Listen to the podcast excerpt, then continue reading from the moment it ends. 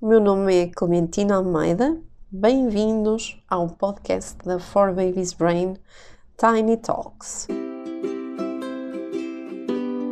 Um podcast para ajudar a criar a ponte entre a ciência e aquilo que fazemos na realidade enquanto pais com as nossas crianças. Hoje vou fornecer-vos um plano em 5 passos para conseguir deixar de gritar especialmente nesta fase de pandemia em que andamos todos com os cabelos em pés e as crianças com mais ansiedade.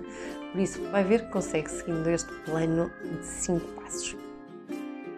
Então, o primeiro passo para conseguir deixar de gritar é pensar que o nosso grande trabalho enquanto pais é manter a segurança física e emocional dos nossos filhos. Isto significa o quê? Que nós temos que estar atentos às nossas emoções, conseguir monitorizá-las e conseguir geri-las antes de conseguir gerir as emoções dos mais pequeninos. Significa também que a sua calma é aquilo que mais vai importar para conseguir gerir uma situação sem desatar aos gritos. Porquê? Porque o facto de se manter calmo vai fazer com que a criança tenha maior tendência a colaborar, a fazer diferente, a fazer bem. Por outro lado, a sua calma vai também servir de modelo e é assim que nós conseguimos ajudar os mais pequeninos a regularem as suas emoções através da corregulação. Se nós estivermos calmos, isso vai fazer com que eles fiquem mais calmos e a partir daí consigam eles próprios também regular as suas emoções mais avassaladoras. Segundo passo é lembrar-se que, apesar deles parecerem mini seres humanos, mini pessoas, o seu cérebro não corresponde a um adulto. Eles parecem mini adultos, mas eles não são adultos.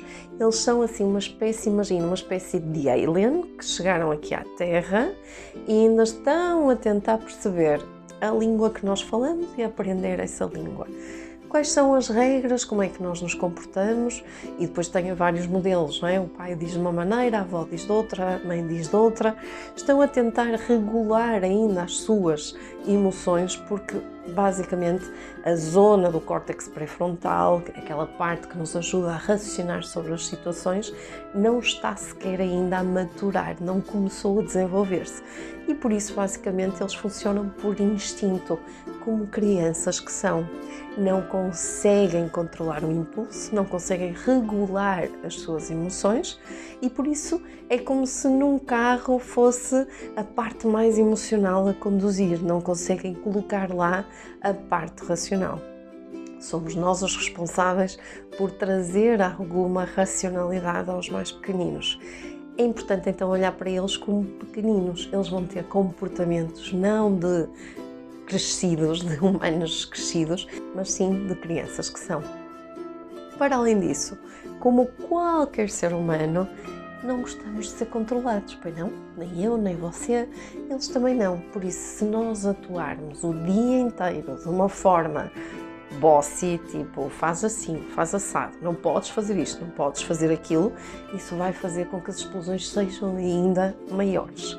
Por isso, relembrando o segundo passo, eles são pequeninos e por isso comportam-se como os pequeninos, não como os grandes. E não se esqueça que na relação com eles, o adulto é você. Por isso, quem necessita de ser capaz de regular as emoções antes deles são os papás. Terceiro passo: mantenha a conexão, ou seja, mantenha-se conectado com a emoção da sua criança, mesmo que ela possa parecer disparatada, mesmo que ela possa parecer desajustada, nós sabemos que as crianças que se sentem respeitadas nos seus sentimentos e conectados, que o outro compreende verdadeiramente o seu sentimento de raiva, de frustração, de, do que quer que seja, vão ter maior tendência a cooperar e a fazer aquilo que nós na realidade queremos que eles façam mesmo se precisar de corrigir o comportamento, o que é inevitável em algumas situações que leva os pais a gritarem, podemos corrigi-lo, mas não no momento em que a criança está a atuar a sua emoção, só depois de nós conseguirmos conectar com a criança e a criança perceber que nós estamos verdadeiramente a entender o que eles sentem, é que podemos corrigir e ensinar. De outra forma, é como se eles não conseguissem ouvir nada daquilo que nós estamos a dizer. Quarto passo: se sentir que está mesmo, mesmo zangado, mesmo a perder a calma, o importante é parar. Não há nenhuma urgência, a não ser que a criança esteja numa situação de perigo.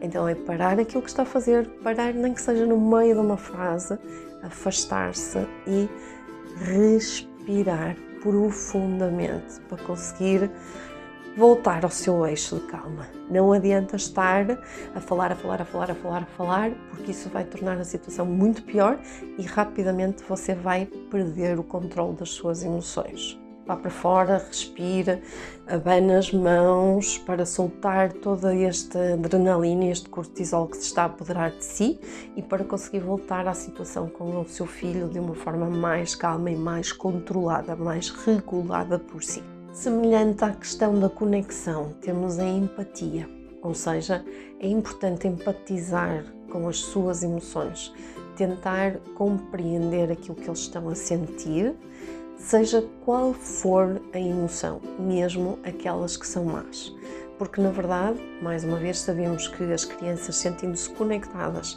e sentindo que o outro empatiza, porque repare que às vezes quando, estamos, quando chegamos ao ponto de gritar e já estamos a dar sermão, basicamente, ou muitas vezes vamos acabar por tocar quase na humilhação e perdemos o respeito, não é? Porque vamos dizer, porque tu não vês que estás a ser um bebê, não vês que estás a comportar assim ou assado, não vês, queres ser igual ao teu primo, queres ser igual à tua vizinha. Não vamos por aí, porque aí vamos estar a humilhar e não vamos empatizar. É como se tu estivesse aí e eu estou aqui, eu é que sei. Quando nós empatizamos, a capacidade de cooperação é muito maior. Resumindo e concluindo, a má notícia é que não é fácil.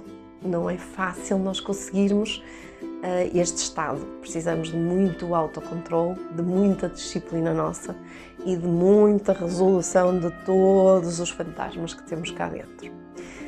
A notícia boa é de que resulta, ao fim de algum tempo, a fazermos estes passos, vamos conseguir que o nível de gritaria dentro de casa diminua consideravelmente. Ainda melhor notícia é que vai ver na sua criança uma verdadeira transformação, que é vai observar ao longo do tempo ele a tentar conter os seus sentimentos e tentar regular os seus sentimentos antes de explodir. E isto é fantástico de ver. Ouçam os vossos bebês e sejam felizes.